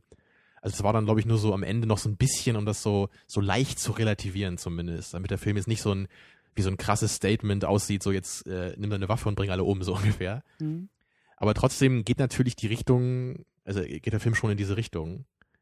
Der Film hat, ist ja keine Erörterung in dem Sinne. Er, er sagt ja nicht, äh, man könnte Selbstjustiz durchführen, man könnte es auch nicht tun und am Ende sagt er uns dann, so in Hollywood-Manier, natürlich ist es der falsche Weg und entscheide dich fürs Christentum äh, auf, auf in der friedlichen Weise oder so. Hm. Also in, in, in dem Punkt ist der Film natürlich dann irgendwie auch revolutionär, weil ich wüsste jetzt auch nicht, äh, welcher andere Film jetzt so krass äh, so eine mh, etwas äh, ja ungewöhnliche moralische Position vertritt. Und selbst bei Apocalypse Now zum Beispiel, um wieder den etwas unpassenden Vergleich äh, anzuführen, wie du vorhin, da ist ja am Ende äh, letztendlich auch irgendwie das Happy End dann da. Halt- also eigentlich kann man es nicht Happy End nennen, aber zumindest entscheidet sich ja äh, Martin Sheen dann doch äh, zum Guten irgendwie. Oder Mhm. zumindest, äh, ja, sagt er, ich, ich werde Kurt's Stelle nicht einnehmen, was dann doch wieder äh, so ein bisschen Hollywood-typisch ist. Hm. Und da hast du schon recht, das ist so ein Motiv, was man eigentlich, also selbst wenn es nicht deutlich als Happy End zu ide- identifizieren ist, halt meistens äh, wiederfindet. Es ist zumindest das, was man erwartet. Was Hollywood Genau. mittlerweile an Erwartung schürt, wenn man so eine Art von Film schaut. Genau, also wahrscheinlich würde man beim, also wenn man die Boondock Saints jetzt anfängt oder den noch nicht kennt, dann würde man halt sagen oder, oder vermuten am Anfang, wahrscheinlich wird am Ende dann dabei rauskommen, dass sie geschnappt werden und so die Message eher ist, das war halt nicht das Richtige, was sie gemacht haben. Oder Und- zumindest, zumindest würde man nicht erwarten, dass es am Ende als positiv dargestellt wird. Und genau da beschreibst du meine Erfahrung mit dem Film. Oder zumindest Mhm. meine, meine Erwartung nach den ersten, weiß ich nicht, 20 Minuten, 30 Minuten oder so. Und ich glaube, dass, dass ich hatte ein, ein, ein merkwürdiges Gefühl in der Magengegend, als ich den Film geschaut habe, als, als, als der Film immer weiterging. Es war einfach nur so ein, so ein Stimmungsding, was ich nicht genau festmachen konnte von äh, einzelnen Szenen oder einzelnen Momenten, aber irgendwas hat sich halt halt anders angefühlt. Und ich glaube jetzt so im Nachhinein, dass das tatsächlich dieser schleichende Prozess von Willem Dafoe war, auf die Seite dieser Saints Mhm. gezogen zu werden und das halt irgendwie mitzuerleben, ohne jetzt irgendwie ein, ein, es ist ja keine, keine Entscheidung, die ja von heute auf morgen oder so fällt, sondern wie du sagst, äh, äh, bei diesen Tatorten verschwimmen ja immer mehr die Grenzen zwischen ihm und, und äh, den Saints und, und er steigert sich da ja auch immer mehr rein und, und zelebriert das ja auch irgendwie immer mehr. Mhm. Und äh, ich glaube, dass das einfach so ein bisschen, weil ich eben im Hinterkopf diese Erwartung hatte, so, ja, ja, er findet die nachher und, oh, vielleicht kommen sie vor Gericht und vielleicht ist da irgendwie ein bisschen äh, Ambivalenz beim Urteil oder, ne? Dass da irgendwie so ein bisschen diese Graustufen äh, aufgemacht werden, aber dass sie am Ende natürlich irgendwie im Gefängnis sitzen oder sie gehen halt einfach drauf und sterben als in Anführungszeichen. Ja, oder sie erkennen vielleicht selber, dass sie das Falsche getan haben. Ne? Wäre ja alles denkbar gewesen. Genau. Aber ähm, ja, ich, ich finde es auch mutig, dass der Film halt nicht diese, diese erwartete Richtung geht. Mhm. Und prinzipiell, das meine ich halt somit, es ist keine leichte Kost oder es ist kein Film, den man, glaube ich, so leicht abtut, weil, also wenn, wenn er jetzt irgendwie im Kino gelaufen wäre, da, da mag ich halt durchaus auch die Kinobesuche, bei denen man dann ja irgendwie zwangsläufig nach Hause äh, laufen muss oder man geht vielleicht irgendwo noch weiter und trinkt noch was. Das ist ein Film, über den musst du reden danach. So wie Mhm. jetzt. Das ist ein Film, sag ich ja, den kannst du nicht einfach abtun und sagen, ach, das war ja ha, ganz nett und die beiden haben sich dann gekriegt und er liebt sie und sie liebt ihn. Mensch, ist das schön. Ja. Sondern es ist echt so ein Ding, wo du erstmal da sitzt und dir überlegst, hm, was, was halte ich jetzt eigentlich davon? Was Mhm. halte ich jetzt von dieser Message, die der Film mir jetzt irgendwie rübergebracht Ja. hat? Stehe ich jetzt, wie, wie, wie stehe ich dem gegenüber? Wie gehe ich damit um? Also be bevor wir nämlich jetzt zu dem, zu dem abschließenden moralischen äh, Thema kommen, würde ich gerne noch einmal kurz wissen, ähm, ob du denn jetzt so konkrete Kritik irgendwie an dem Film hast. Also vielleicht fange ich am besten kurz an, weil ich habe, Ja. glaube ich, nur zwei Aspekte, die ich dem Film vorwerfen möchte. Also das sind, glaube ich, auch nicht so wichtige Sachen. Also es gibt halt einmal, das ist der erste Punkt, relativ am Anfang halt diese Szene, wo er halt da mit dieser Toilette in der Hand äh, vom Dach springt, weißt du Mhm. vielleicht noch. Mhm. Äh, das ist ja da, wo er seinen, seinen Bruder halt retten muss, weil diese beiden Russen ihn ex exekutieren wollen und er springt halt da vom Dach, äh, haut dem, dem einen Typen halt diese Toilette auf den Kopf und landet halt irgendwie auf dem anderen und er springt halt irgendwie aus dem fünften Stock oder so.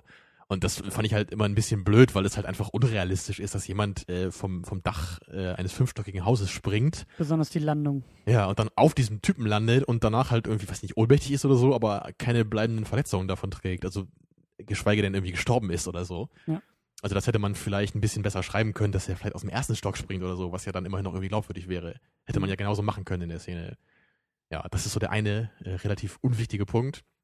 Und dann halt noch, äh, das andere ist halt so gegen Ende, das fand ich ein bisschen schade, dass halt, äh, bevor die beiden Brüder halt ähm, geschnappt werden von diesem Mafia-Boss in, in, seiner, äh, in seinem Anwesen, äh, da, sieht man halt gar nicht, äh, wie die halt irgendwie jetzt dieses Haus da angreifen wollen und versuchen sich da reinzuschleichen, sondern man sieht einfach nur, wie sie halt schon gefangen sind äh, im Kerker, da, im Keller.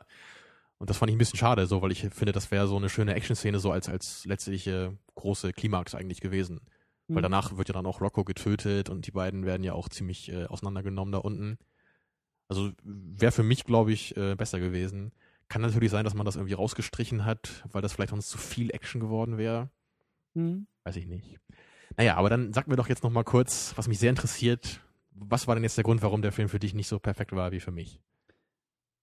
Also als erstes würde ich glaube ich sagen, dass der, dass der Film, das ist keine Kritik, aber ähm, dass er halt relativ unerwartet für mich war. Der Fortgang, der Ausgang, ähm, dass der Film halt echt meine Erwartung, dass er den irgendwie gegen, gegengespielt hat. So, das, was ich ja meinte. So, es gibt Einfach so also- von der Art und Weise, wie er war und und was er gemacht hat, so ganz Mhm. allgemein. Mhm. Ähm, ich hatte auch irgendwie ein bisschen Schwierigkeiten, den Film irgendwie auch einzuordnen. Zu Anfang, gegen Mitte. Ich hatte Schwierigkeiten mit den, mit den beiden Brüdern irgendwie, weil mir nicht so ganz klar wurde, was, was die jetzt für eine Rolle spielen. Sind das jetzt irgendwie die, die ähm, durchgeplanten, in Anführungszeichen, Actionhelden, die einfach irgendwie stark sind, schnell sind, äh, klug sind und damit irgendwie ihre Ziele ausschalten? Haben die einfach nur Glück? Ja, fallen die von irgendwie einer glücklichen Szene in die nächste? Und ist das irgendwie so ein bisschen, in Anführungszeichen, die Moral von der Geschichte? So, du musst kein großer Actionheld sein, um irgendwie gegen das Böse zu kämpfen oder so. Also damit hatte ich ein bisschen Schwierigkeiten. Dass ich erstmal äh, nicht direkt einordnen konnte, so, was soll das Hm. jetzt hier? Also da, zu dem Punkt würde ich sagen, ich, ich, ich würde schon sagen, dass die beiden halt auch so geschrieben sind, dass sie halt eben eher so wie der Everyday Guy irgendwie sind, die halt durch so einen blöden Zufall halt irgendwie in diese Situation kommen, dass sie halt diese Russen da erledigen und danach haben sie ja dann irgendwie so diese, diese Gotteserscheinung und danach be äh, begeben sich, sie sich ja auf diesen blutigen Pfad Gottes. Also das, das, das passt ja auch zu dieser Message, die der Film halt irgendwie hat. Letztendlich kann jeder äh, was tun. ja, schon, aber ich sage ja, das, das hat mich einfach ein bisschen am Anfang irritiert oder Mhm. Ähm, und gegen Ende fand ich, dass der Film mh, auf einer merkwürdigen Note geendet hat. Beziehungsweise hatte ich vorher auch das Gefühl, so, dass der irgendwie zu oft ähm, geendet hätte sein können. Also ich Mhm. hatte einfach das Gefühl, okay, das äh, fühlt sich jetzt irgendwie wie der Abschluss der Geschichte an und hier wäre jetzt ein Punkt, um den Schnitt zu setzen und wir kriegen den Abspann und dann, ach so, jetzt kommt doch noch eine Szene hinterher und jetzt sind sie irgendwie doch noch mit dem Vater unterwegs und ähm, das hat sich so ein bisschen, ich weiß nicht, das, ähm, Ja, es gab halt diese Gerichtsverhandlungen. Wahrscheinlich hast du davor schon gedacht, der Film ist vorbei. Genau. Ne? Und danach gibt's ja noch diese ganz kurze Szene, wo, wo die alle drei zusammen da sitzen in diesem Raum und dann sagt ja Billy Connolly nur kurz, äh, wie weit äh, bist du bereit zu gehen letztendlich? Ja. Ja. Ja, kann ich schon verstehen. Aber ganz so schlimm wie bei äh, Herr der Ringe 3 war es dann zum Glück nicht. nein. Und ähm, ich, die allerletzte Szene, so dieser Abspann mit diesen, mit diesen, äh, wie du gesagt hast, diesen gefakten Interviews, die halt irgendwie da äh, auf der Straße geführt wurden. Ähm, also ich war halt echt überrascht, als dann auf einmal tatsächlich dann der Abspann quasi ins Bild gerollt kam über diese Videos so, weil dann war ich Mhm. eigentlich an einem Punkt, wo ich dachte, ach so, jetzt wird noch dieses Fass irgendwie aufgemacht. Ach so. Aber Ach, so das hatte ich auch nochmal äh, verwundert, ja. Das, das war ja einfach nur so ein, ja, so ein, so zum Ausklang des Films, um, wie gesagt, so die Message so ein bisschen zu relativieren und dann ja, wie, eben deswegen halt auch nur unter dem Abspann, ne? Aber das kommt eben auch noch hinzu, dass der Film eben auch auf dieser Message halt geendet hat, die ich nicht erwartet hätte, sondern ich dachte halt schon, da kommt noch irgend, also irgend, irgendein, Ja, irgendwas in Richtung Hollywood so, ne? genau, also irgendwas in Richtung Happy End, um jetzt irgendwie, ist ein blöder Begriff in dem Fall, aber halt irgendwie das, das, Ja, oder irgendwas, das, was das Ganze so ein bisschen relativiert, meinst du? genau, genau. Ja, und das, das kommt ja eigentlich dann, also das führt uns ja eigentlich ganz gut zu dem abschließenden Thema, würde ich sagen, ne? So, Ja. Ja, was, was würdest du dazu sagen? Findest du, dass ein, also, sind ja eigentlich, eigentlich mehrere Sachen, die ich jetzt gerne wissen würde von dir. Also, erstens einfach mal, hast du in deinen Filmen gerne moralische Fragen? Vielleicht so ganz, ganz plakativ einfach mal. Ganz plakativ, ähm, Oder ist das für dich ein Thema, was du gerne in Filmen behandelt siehst? Also man kö- könnte ja auch sagen, das ist für einen Film irgendwie nicht angemessen. So ein Film kann das eh nicht in Tiefe behandeln und das ist vielleicht gar nicht so meins und brauche ich irgendwie nicht. Oder? Also so, so ganz grundsätzlich, egal ob es jetzt moralische Fragen sein sollen, aber ich mag das durchaus, wenn Filme irgendwie so leichte Denkanstöße in irgendwelche Richtung geben. Oder über die man Mhm. halt einfach noch länger reden kann. Also das mag ich eben bei Inception zu diskutieren, äh, fällt der Kreisel jetzt am Ende oder nicht? Wofür gibt es die Indizien, Mhm. Indizien und wofür, wofür nicht?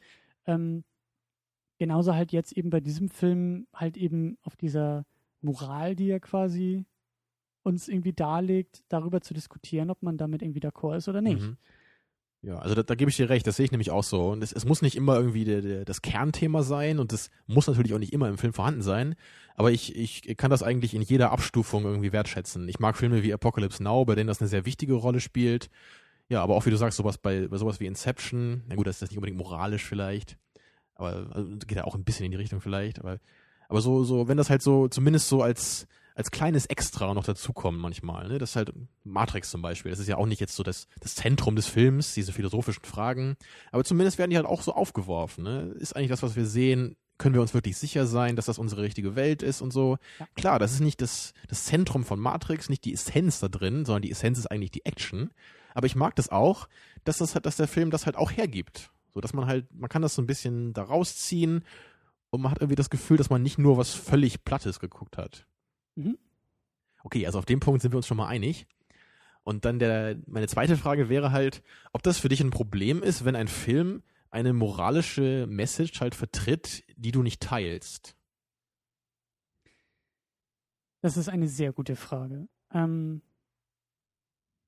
ich würde jetzt intuitiv schon sagen, dass das wahrscheinlich der Grund ist, warum ich diesen Film nicht in so hohen Tönen lobe wie du. Warum er für Mhm. mich nicht dieses Meisterwerk ist, für das du es, für das du den Film halt irgendwie hältst.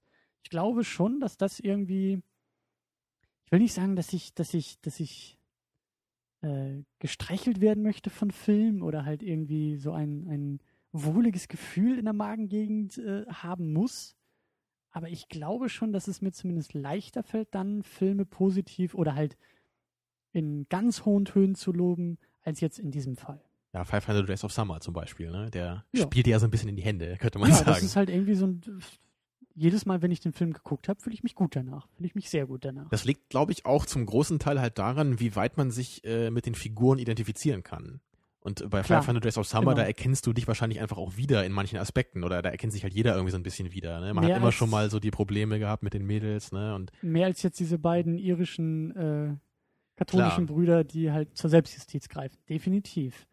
Ähm, also so prinzipiell äh, finde ich das eigentlich auch ganz gut, dass der Film eben nicht äh, mit Samthandschuhen irgendwie uns anfasst und sagt, äh, guck mal, wie schön die Welt ist oder oder halt dieses Hollywood Happy End und und alle sind glücklich und zufrieden, sondern der Film uns irgendwie eine Welt aufzeigt, die ja nicht unbedingt unsere Welt ist oder nicht unsere unseren Vorstellungen oder oder äh, Ja, unserer Ethik Ja, sie unterscheidet sich ja äh, in, in der Weise von unserer Gesellschaft, dass halt äh, bei uns das Gesetz an erster Stelle steht äh, und letztendlich nicht die Gerechtigkeit, also wenn man es so runterbrechen kann.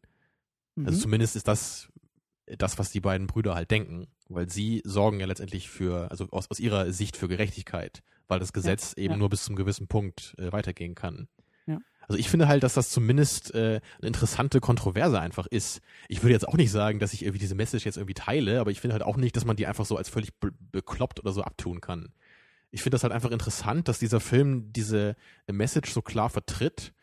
Und, und das, das gefällt mir halt, dass der Film irgendwie so ein, so ein Statement für diese Richtung ist. Und ich glaube, das wird ihm auch zum Verhängnis. Ich glaube, dass viele, ich kenne die, die äh, allgemeine Meinung zu dem Film jetzt nicht, so wie du. Ich kann die jetzt auch nicht irgendwie einordnen, wie der Film irgendwie diskutiert wurde. Aber ich kann mir vorstellen, dass das einfach Leute stören kann. Ja, das dass der Film auch. so einseitig so eine Position vertritt und eben nicht, wie du vorhin gesagt hast, eine Erörterung darstellt, die irgendwie pro kontra zumindest zeigt und keine Position bezieht, sondern sie zeigt halt nur diese in Anführungszeichen negative Seite oder diese, sie glorifiziert halt eigentlich das, was wir für verwerflich finden, nämlich die Mhm. Selbstjustiz. Ja. Und das ist durchaus, es ist halt effektiv irgendwie auch, um eben sowas in uns auszulösen, diese, diese unangenehmen Gefühle und irgendwie auch uns dazu zu zwingen, eine oder unsere Meinung damit Mhm. abzugleichen. Also letztendlich ähm, ist es ja eigentlich nur produktiv für einen selber, wenn man so die ganz gegensätzliche Meinung einem vorgeführt bekommt. Das ist ja letztendlich auch, wenn du philosophische Bücher liest, äh, vermutlich wirst du mehr daraus ziehen, wenn du, äh, wenn du Werke liest, die halt ganz anders äh, irgendwie funktionieren, als so, wie du normalerweise denkst. Weil das ja eigentlich dann der, der äh, Bereich der Kultur ist, der dich irgendwie weiterbringen kann. Oder Also, zumindest ja. auch Themen irgendwie aufgreifen, denen du dich vielleicht selber vorher gar nicht ähm, ja, so explizit gestellt hast. Und das ist jetzt, das macht Boondock Saints bei mir halt. Also das ist so dieses, dieses Motiv Mhm. von Selbstjustiz, von Gerechtigkeit und Gesetz sind eigentlich Sachen, mit denen ich mich vorher jetzt nicht unbedingt beschäftigt habe oder die mir jetzt nicht auch in anderen Filmen so gezeigt wurden oder mich halt so zum Ja. Nachdenken gezwungen haben wie, wie bei Boondock Saints. Es gibt halt viele Filme, die äh, so von Rache handeln, aber es gibt wenige Filme, die wirklich so Selbstjustiz so darstellen. Genau, weil, weil Rache ist ja auch eigentlich wieder etwas. Es also ist halt irgendwie persönlicher so, ne? Ja, Es und- halt und dieses, um die ganz persönliche Gerechtigkeit irgendwie wiederherzustellen, aber nicht, man maßt sich halt bei der Rache nicht an, so eine allumfassende Gerechtigkeit irgendwie herstellen zu wollen. Ganz genau. Und auf, auf, auf so einer Skala von negativ zu positiv, finde ich, ist halt Rache noch negativer als Selbstjustiz. so, äh, bei der Jus Selbstjustiz steckt die Justiz ja irgendwie noch mit drin. Ja. Man Obwohl man, glaube ich, sagen muss, dass Rache auch ein Teil von Selbstjustiz ist, auch wenn man ganz korrekt ist bei, dem, bei den Ausdrücken. Schon, es ist eine Motivation für Selbstjustiz. Irgendwie. Und schon sind wir mitten in der philosophischen Erörterung hier. ja. ja. Ähm, Also was ich halt eigentlich nur sagen wollte, also es ist das, was du halt vorhin auch meintest, so dieses Filme, die einen so ein bisschen Bauchpinseln, Filme, die einem irgendwie so ein bisschen das zeigen, was man halt selber so empfindet. Das finde ich halt sehr interessant, weil, also auch um mit Nietzsche zu sprechen, er würde halt auch sagen, dass das eher die Dinge sind, die dich halt nicht weiterbringen, sondern du musst dich eigentlich immer mit dem auseinandersetzen, was halt dir völlig diametral äh, entgegengesetzt ist. Und das, also allein in der Hinsicht finde ich halt so ein, so ein Film dann interessant. Ich weiß halt auch nicht, ob ich das immer so konsequent dann auch sehe. Also ich, ich würde auch vermuten, dass viele Filme, die jetzt vielleicht mit so einer ganz christlichen Moral irgendwie äh, operieren, mit der ich mich jetzt nicht so identifizieren kann, dass ich die halt auch so ein bisschen zumindest negativ empfinde, weil ich mal sagen würde, hm, das sehe ich jetzt irgendwie nicht so, das will ich nicht sehen. Es ist, es ist halt ein schwieriges Thema so. also da ja. muss ich auch wieder auf, auf äh, Trainspotting verweisen. Habe ich auch schon dran gedacht, ja. Weil, ne, deine eigenen Worte, weil du ja auch gesagt hast, du willst dich mit, mit dieser Drogenthematik nicht auseinandersetzen. Das ist ein Thema, was du, was, was dich nicht reizt, in filmischer Form irgendwie präsentiert zu bekommen. Ja. Und Da sind wir genau beim Knackpunkt. Ja. Muss ich jetzt deswegen sagen, ich versuche mich jetzt eher noch mit solchen Filmen zu befassen, eben um mich halt irgendwie so aufwühlen zu lassen. Oder sage ich einfach, nee, Filme sind für mich eher Entertainment und ich will eher so die künstlerischen. Aspekte sehen. Könnte ja. man dir vorwerfen.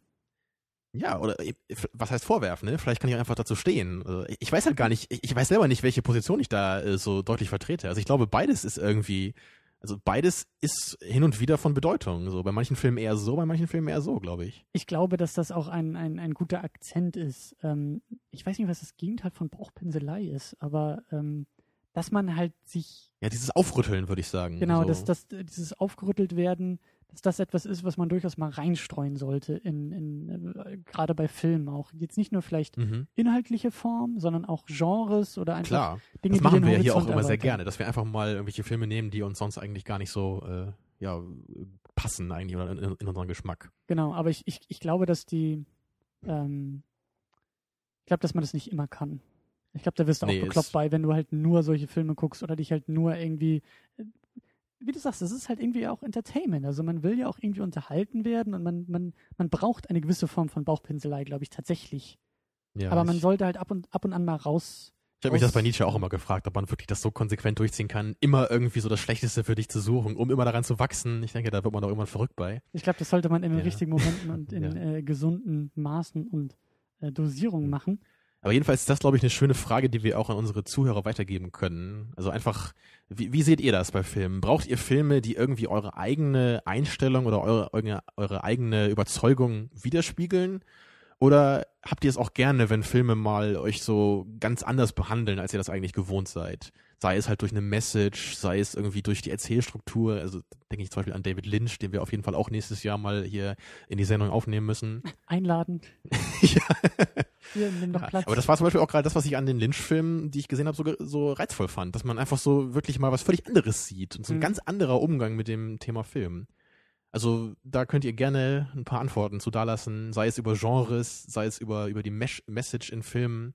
Ja, würde mich sehr interessieren, wie ihr dazu steht. Oder halt auch ganz allgemein so das, das äh, Fehlen von einem Happy End, was ja, glaube ich, so der größte Gegensatz oder so das größte Wachrütteln irgendwie auch in filmischer Form sein kann, weil wir halt einfach fast immer Happy Ends haben im Ja. Film. Und ähm, da bin ich auch gespannt. Das würde mich auch interessieren, was es da noch so für, für ungewöhnliche Vertreter gibt, die einem vielleicht mal nicht den Bauch pinseln. Mensch, also das war doch mal eine produktive Sendung, oder?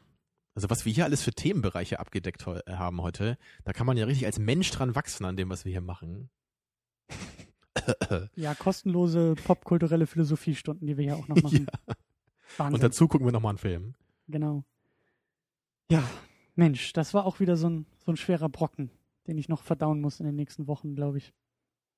Hätte ich aber gar nicht so gedacht, dass der Film dich so äh, mitnimmt. Also, weil, wie, wie, wie schon gesagt, der Film ist für mich in erster Linie doch eher so dieses optische Ding. Wir müssen ja noch den Daumen nach oben oder nach unten. richten. Oh ja, das wird natürlich jetzt ganz spannend werden bei mir. Ähm, wenn ich deine Argumentation richtig verfolgt habe, geht der Daumen sehr stark nach unten, weil du der Meinung bist, dass der äh, abseits von Willem Dafoe eigentlich nichts passiert in dem Film. Richtig? Gut, dass du aufgepasst hast, Christian. Ja, Ja. top. Ach, ach du alter Schnacker, du. Ja, ja, also mein Daumen geht natürlich ganz deutlich nach oben. Das ist für mich einer meiner Lieblingsfilme. Der ist in meiner äh, All-Time Top 10 drin. Ich, ich würde schon zugeben, dass der Film nicht perfekt ist. Der ist nicht so ein, so ein absolutes Meisterwerk vielleicht, so in jeder Hinsicht. Es gehört natürlich immer ein bisschen Geschmack dazu, aber mein Nerv trifft er einfach total. Und äh, ja, wenn man nicht unbedingt so ganz nah am Wasser gebaut ist, was äh, Gewalt angeht und ja, ein bisschen äh, komischere, äh, komischere Messages in Filmen, dann ist das auf jeden Fall eine Empfehlung. Und ganz allgemein würde ich auch sagen, wenn jemand auf so Tarantino-artige Filme steht, ab und zu geht's ja auch in die Richtung, finde ich. Ne, eben, weil Gewalt halt immer eine wichtige Rolle spielt und die Inszenierung von Gewalt. Ja, also wer auf solche, solche Art von Action-Crime-Thriller steht, so nach der Marke Tarantino, für den ist das auf jeden Fall eine Empfehlung. Das unterschreibe ich auch. Für mich ist es kein Meisterwerk, für mich ist es äh, kein All-Time-Favorite jetzt so nach dem ersten Schauen. Ähm, aber ein Film, der einen zum Nachdenken zwingt. Und das sollte man vorher wissen. auch ein Film, der einen durchaus vor den Kopf stoßen kann, wenn Mhm. man vielleicht nicht gewohnt ist, also wenn man die Bauchpinselei eher gewohnt ist. Ähm, aber auch in filmischer Hinsicht ähm, wirklich interessant. Also ab, abseits vom Inhalt und von der Thematik halt durch diesen, durch diesen Typen, der da auch irgendwie auf einmal in Hollywood auftauchte und so sein Ding macht und es fällt dann dieser Film bei raus. Ähm, das finde ich auch spannend. Ja. Also auf jeden Fall eine Empfehlung. Der Daumen geht nach oben. Aber, Da bin ich ja nicht, immerhin beruhigt. aber nicht ganz so uneingeschränkt, würde ich sagen. Ah, Ja. Ach ja, ich glaube, mehr kann ich von dir einfach nicht mehr erwarten inzwischen. Ich gebe mich ja damit schon zufrieden. Also ich kann definitiv sagen, wenn Joseph Gordon-Levitt die Hauptrolle gespielt hätte, dann Ja. wäre der Film ein absolutes Meisterwerk. Natürlich. Er kann ja nicht überall. Vielleicht gibt's ja mitspielen. bald ein Remake dann. Das wäre eine tolle Sache. Ich bitte darum. Oh Mann. Oder einen dritten Teil. Wenn der zweite schon so erfolgreich Ja. war. Ja, der zweite hört sogar so ein bisschen so auf, dass man einen dritten Teil erwarten kann. Ohne Scheiß, ja. Aber, Ach, aber ich hoffe, dass das jetzt mal wirklich ad acta gelegt wird. Das war nur ein Scherz. Ich hab das doch gar nicht ernst gemeint. Oh mein Gott, ich hoffe, die hören uns nicht zu hier. Was, Ja. wenn die beiden Jungs was sehen wollen, dann machen wir das. So, hier, fang mal an hier. Ja, gut. Wir sollten, bevor wir Hollywood auf dumme Ideen bringen, ähm, langsam hier den Sack zumachen. Tja, Christian, was gibt's denn nächste Woche Schönes? Äh, ein, einen wirklichen Klassiker. Ja, einen, für den wir uns absolut schämen müssen, dass wir den noch nie gesehen haben. Also bei mir ist die Scham schon lange vorbei, was Filme angeht. Bei dir gibt's kenne. auch schlimmere Werke, ja, die da noch über, äh, drüber stehen, ja, das stimmt. Aber bei mir nicht so, deswegen muss ich mich da schon für schämen. Und wie auch in den Kommentaren irgendwie bei jeder zweiten Episode gerne mal wieder darauf hingewiesen wird, was, Christian kennt den und den Film? Ich finde das ja auch wirklich ansehen. schön, dass inzwischen ich nicht mehr der Einzige bin, der da mal ab und zu so zwischen den Zeilen mal ein bisschen austeilt. Also macht weiter so, Jungs. Also sollte ich da ein Muster erkennen oder nicht? ja, äh, wir gucken nächste Woche äh, Der Weiße Hai. Oh Wir ja. hatten ja schon, ich glaube, vor Monaten mittlerweile äh, Vor ein, vielen Tagen, das ja, klingt ein, besser. ein, ein, ein kleines DVD-Care-Paket bekommen von dem guten Ben von anmut und demut.de, der uns versorgt hat mit Filmen. Und endlich, endlich, endlich widmen wir uns auch den ersten dieser Lieferung. Und das ist der Weiße Hai. Ja. Wir Link. haben mehrere Filme von ihm bekommen und wir haben uns jetzt erstmal für den entschieden, aber ich glaube, die anderen werden auf jeden Fall auch dann bestimmt nächstes Jahr oder so mal den, den äh, Platz in der Sendung bekommen. Auf jeden Fall. Und ich bin super gespannt. Ich meine, es ist ein Spielberg, halt äh, ein Klassiker natürlich. Von dem auch gesagt wird, dass er irgendwie so dieses Blockbuster-Tum und Genre irgendwie begründet hat. Eben auch so, dass das Horrorgenre, glaube ich, auch ein bisschen größer gemacht hat, ne? Aus diesem, diesem B-Movie-Kennerkreisen so rausgeholt hat. Mhm. Ja, so wie Alien ja auch so ein bisschen, ne? Also allein in der Hinsicht natürlich schon für einen für einen Filmfan wie uns einfach so äh, Pflichtprogramm letztendlich. Und mal wieder ein Klassiker, der eng, äh, der Bildungslücken schließt. Mhm. Ja. Ja, bin ich super gespannt drauf. Ich hoffe, der Film äh, hält das, was ich äh, von ihm erwarte. Und ja. Gut, aber das alles gibt es dann nächste Woche hier wieder an gleicher Stelle. Und zwar, falls ihr das irgendwie nur über iTunes hört, ähm, auf secondunit-podcast.de findet ihr auch den Artikel hierzu mit Links zu Filmen, die wir erwähnt haben. Und, ja, und äh, tollen bunten Bildern. jede Woche ein tolles buntes Bild dazu. Wow. Äh, auch der Link zu der Umfrage ist dort zu finden und ja, alles Mögliche, was wir hier irgendwie erwähnt haben. Ja, viele interessante Kommentare von euch. Genau, da könnt ihr die Kommentare auch am besten loswerden zur Frage der Woche. Und äh, wir freuen uns von euch dort zu lesen. Bis dahin, tschüss. Jo, tschüss.